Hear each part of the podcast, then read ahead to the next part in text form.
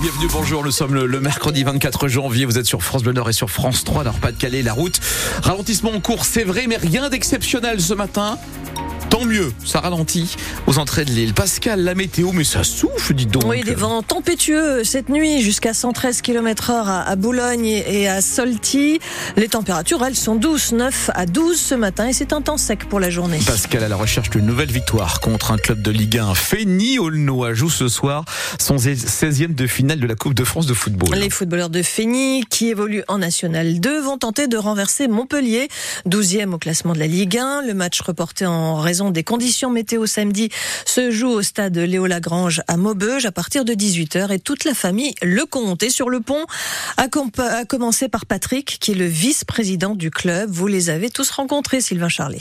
En effet, chez les Lecomte, on a le club dans le sang. Jérôme est l'un des trois fils de Patrick. C'est euh, ma grand-mère qui sert à la buvette à tous les matchs. C'est euh, mon petit frère qui est speaker officiel du club et euh, moi qui j'essaye de gérer partenaires et, et, les VIP. Et là, ça fait une semaine que on a déserté nos activités professionnelles un peu la journée. La journée, elle est exclusivement réservée à à notre club, ouais. Mais dans ce planning surchargé, Patrick trouve toujours un peu de temps pour passer prendre le café avec sa maman, Francine, 83 ans. C'est toujours des nouvelles et, qu'est-ce que t'en penses? Et le coach, pourquoi il n'a pas fait jouer un tel joueur? Il aurait dû faire jouer tel joueur à la place de l'autre et, et, voilà, toutes des petites anecdotes. Mais bon, elle a passé toute sa vie euh, sur un terrain de football à suivre son mari. À la maison, on vit football. Et comme d'habitude, Francine, ce soir, accompagnera son fils au stade. Je vais aller au VIP euh, servir du café. Ah, vous n'allez pas simplement au VIP pour boire du champagne, vous allez aider. Je vais aider et puis je vais regarder le match aussi. Je voudrais regarder le match un petit peu. Le score, vous diriez quoi? L'entente euh, Fény-Aulnois gagne 1-0. Ben voilà, c'est aussi simple que ça. Ah, si hein. ça gagne, je vous promets, demain c'est la fête ici. Hein. Ah d'accord, très bien. Donc Fény Montpellier, coup d'envoi à 18h, match à suivre sur France Bleu Nord, donc avec Sylvain Charlet et Adrien Bray. Et en cas de qualification ce soir, donc la fête demain matin en studio. Et puis les nordistes affronteront l'OGC Nice en huitième de finale. En Ligue 2 de football, Valenciennes a été battue hier soir par Bordeaux, 3 buts à 1 et reste dernier au classement du championnat. Dunkerque de son côté s'est imposé 2-0 sur son terrain face à l'AC Ajaccio. Les Dunkerquois 19e au classement relégable en national, tout comme les Valenciennois. À 8h02 sur France Bleu Nord la mobilisation des agriculteurs s'accentue aujourd'hui, Pascal, avec de nouveaux barrages annoncés. Oui, un peu partout en France et pour faire pression sur le gouvernement et obtenir des réponses rapides à leurs revendications. Alors, dans le Nord, la FDSE appelle à bloquer l'A2 vers Marly, près de Valenciennes, tout à l'heure vers 9h. La 23 aussi à Saint-Amand-les-Eaux. Dans le Pas-de-Calais, plusieurs blocages annoncés sur la 16, au niveau de Calais, aux entrées du port et du tunnel, également sur la 26, au péage de Setsk, dans les deux sens. Ça, ce sera à partir de 10h. Les agriculteurs qui devraient aussi euh, mettre en place un barrage filtrant sur le rond-point de la Flûte. C'est à Dainville, près d'Arras. Vous retrouvez les informations détaillées sur le site de France Bleu. Hier soir, le ministre de l'Agriculture, Marc Fesneau, a promis un certain nombre de premières annonces dans la semaine. Il s'est ensuite rendu à Pamiers, en Ariège, là où une agricultrice et sa fille ont été euh, tuées hier matin dans un accident. Le ministre de la Transition écologique, Christophe Béchu, était lui à Arras hier pour lancer le premier comité de suivi ministériel post-inondation. Il se réunira désormais deux fois par mois pour le ministre.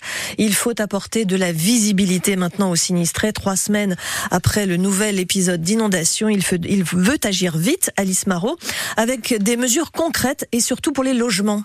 D'abord, sur le relogement, une centaine de nouveaux mobilhomes vont être installés dans le Nord et le Pas-de-Calais pour ceux qui n'ont toujours pas pu rentrer chez eux. Les sinistrés qui auront aussi bientôt des réponses sur un éventuel rachat de leur maison par l'État. Beaucoup attendent de savoir s'ils sont éligibles pour lancer des travaux. Eh bien, ce rachat, ce sera automatique si les dégâts dépassent la moitié de la valeur vénale de la maison, c'est-à-dire de son prix estimé à la revente. Sinon, il faudra un accord entre l'État et la collectivité locale.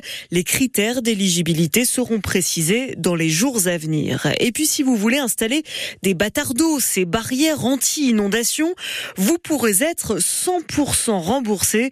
Ça, ce sera si vous êtes dans une zone inondable et qu'un expert vient faire un diagnostic diagnostic pour être sûr que c'est bien efficace. Et sachez que la liste des communes considérées en état de catastrophe naturelle après les inondations de janvier sera publiée aujourd'hui au journal officiel. Médecins sans frontières a ouvert hier un lieu d'hébergement d'urgence à Calais pour accueillir des migrants vulnérables. Ces 20 places des chambres dans un hôtel vont rester accessibles jusqu'au 31 mars, en priorité donc pour des mineurs non accompagnés, pour des familles avec enfants ou encore des rescapés de naufrage. Chacun pourra rester au maximum 15 jours dans cet hôtel. Selon MSF, ces hébergements vont pallier les défaillances de l'État en matière de protection. Les investigations se poursuivent au complexe euh, aquatique de Longness près de Saint-Omer. Lundi, des écoliers étaient venus nager et c'était plein de démangeaisons. Pour l'instant, pas d'explication. Les analyses de l'air et de l'eau n'ont rien décelé d'anormal, précise l'exploitant de la piscine qui annonce des tests plus poussés.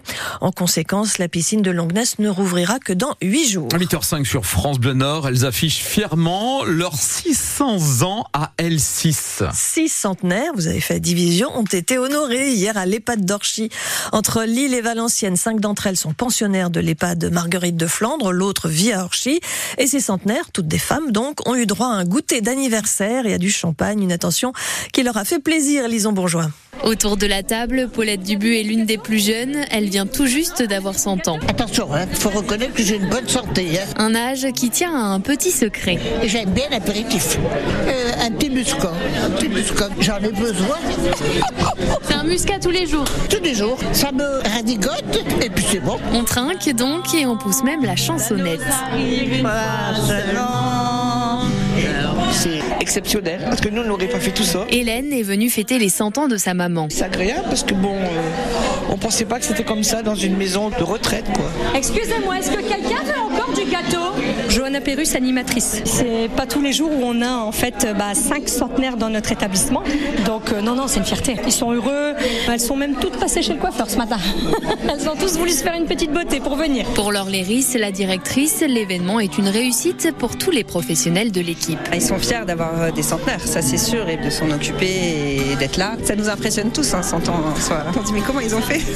Un goûter d'anniversaire qui deviendra une tradition. L'année prochaine, l'établissement espère fêter 8 Rien que ça. Le Louvre s'entame, Samu, la Galerie du Temps va être fermée de septembre à décembre prochain. Le temps de renouveler les 200 œuvres exposées, de changer la scénographie. Premier chantier de la nouvelle directrice des lieux en poste depuis 4 mois que vous entendrez dans 10 minutes. Deux expositions majeures vont rythmer l'année à Lens. À partir de mars, les mondes souterrains, 20 000 lieux sous la terre. Et puis à partir de septembre, sur le thème de l'exil.